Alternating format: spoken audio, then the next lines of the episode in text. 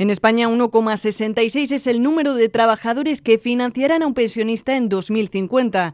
Esta cifra en el año 2000 era de casi cuatro trabajadores. Si atendemos a la esperanza de vida de nuestro país, que sigue en aumento, a la tasa de desempleo, que se mantiene elevada, y a la tasa de natalidad, que se sitúa entre las más bajas del viejo continente, nos surge una gran pregunta. Tal y como está configurado hoy nuestro sistema de pensiones, ¿seguirá siendo viable para las próximas generaciones?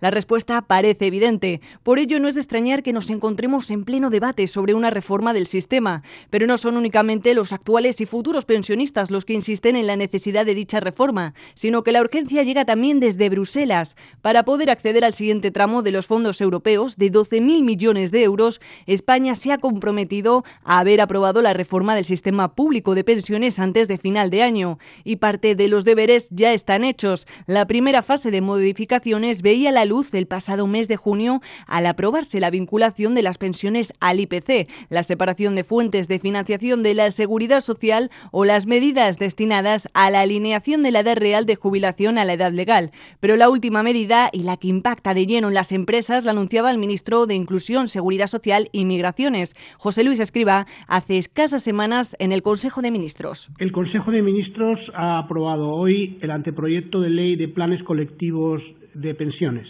en primera lectura. Tras este anuncio y en pleno debate sobre las próximas medidas surgen más cuestiones. ¿Qué supone la aprobación de este Real Decreto para las empresas españolas? ¿Contaban ya con planes de pensiones eh, colectivos? ¿Cómo está siendo el modelo de aportaciones de las compañías a los planes de pensiones? En el intento de prolongar la vida hábil de los trabajadores, ¿se han incrementado las penalizaciones a la jubilación anticipada con respecto a las que ya existían? Y en definitiva, ¿cómo debe configurarse el sistema público de pensiones para garantizar su sostenibilidad en el futuro. En este podcast de KPMG analizamos de la mano de sus expertos el impacto de estas medidas y el papel de las empresas en la reforma del sistema de pensiones. Arrancamos.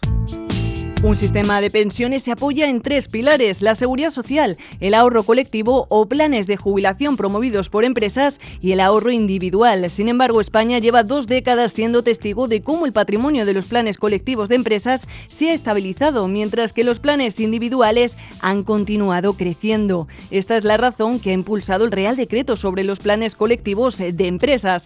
Álvaro Granado, responsable de pensiones de KPMG Abogados, valora la situación actual de estos tres pilares e incide en la oportunidad que abre para las pymes la aprobación de este Real Decreto.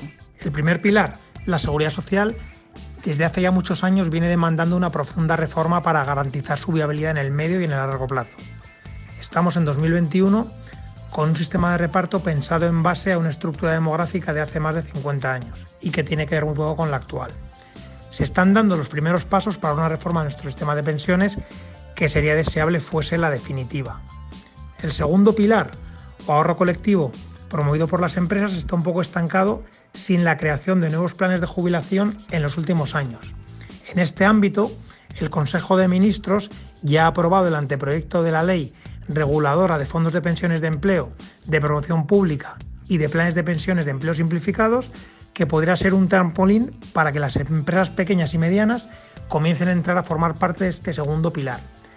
El tercer pilar ahorro individual se ha tenido un buen desarrollo, aunque quizás la reducción en el límite financiero y fiscal de aportaciones a planes de pensiones que se ha producido en 2021 podría implicar un freno en el crecimiento de este tercer pilar.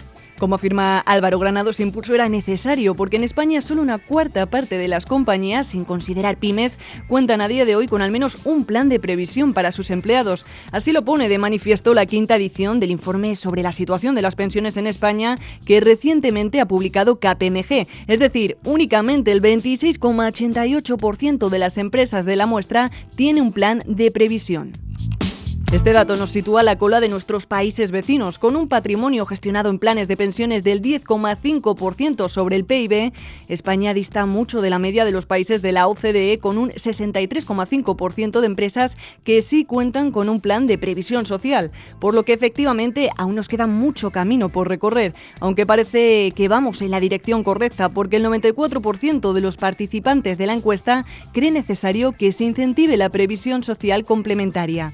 Desde KPMG, Álvaro Granado, también valora positivamente que las empresas introduzcan progresivamente planes de previsión social y anima además a que sean los empleados quienes realicen aportaciones al mismo. Creo que está muy bien y diría que es incluso necesario que en los planes de jubilación promovidos por las empresas se establezca que el empleado también realiza aportaciones. Es cierto que todavía son muy pocas las empresas que en España ofrecen planes de jubilación a sus empleados y que la previsión social complementaria necesita un impulso fuerte para poder complementar adecuadamente a las pensiones de jubilación de la seguridad social. Sobre el modelo de aportación de las empresas, el informe concluye que España es un país de aportación definida, pues el 81% de los encuestados cuenta con este tipo de planes, mientras que solo el 10,2% cuenta con planes de prestación definida y un pequeño 8,5% tiene planes mixtos. No obstante, desde KPMG Álvaro Granado subraya que estos eh, deben ser más un traje a medida que un modelo estándar igual para todos.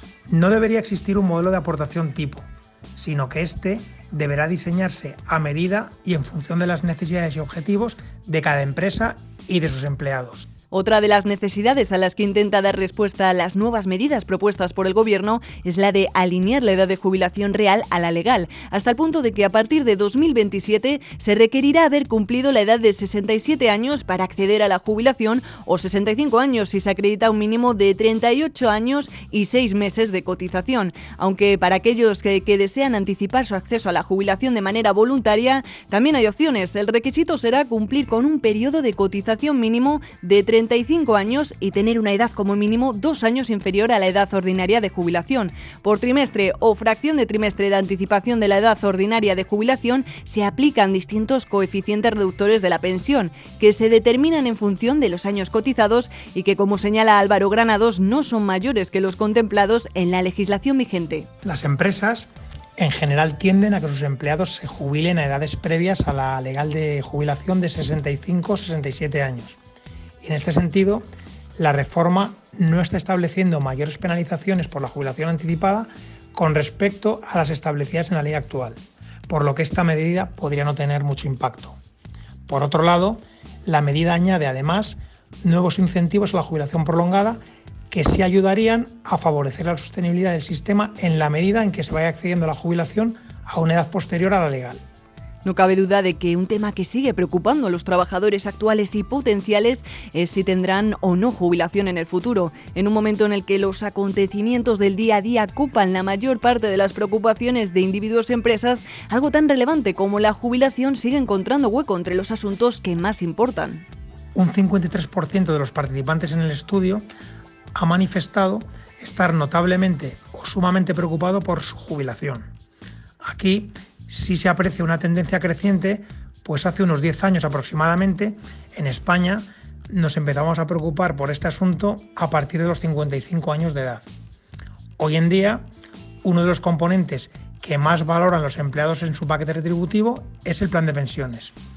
Dato que ya muchas empresas están teniendo en cuenta como aspecto clave a la hora de retener y captar talento. En este sentido, lo cierto es que el punto de partida para una correcta planificación de la jubilación es la información y para ello es necesario contar con un sistema de comunicación eficaz, efectivo y transparente, un aspecto que presenta un amplio margen de mejora ya que según los datos del informe, el 56% de los participantes desconoce los incentivos que recibiría si se jubilase más allá de la edad legal de jubilación y el 49% reconoce no saber qué importe de prestación va a percibir de la seguridad social.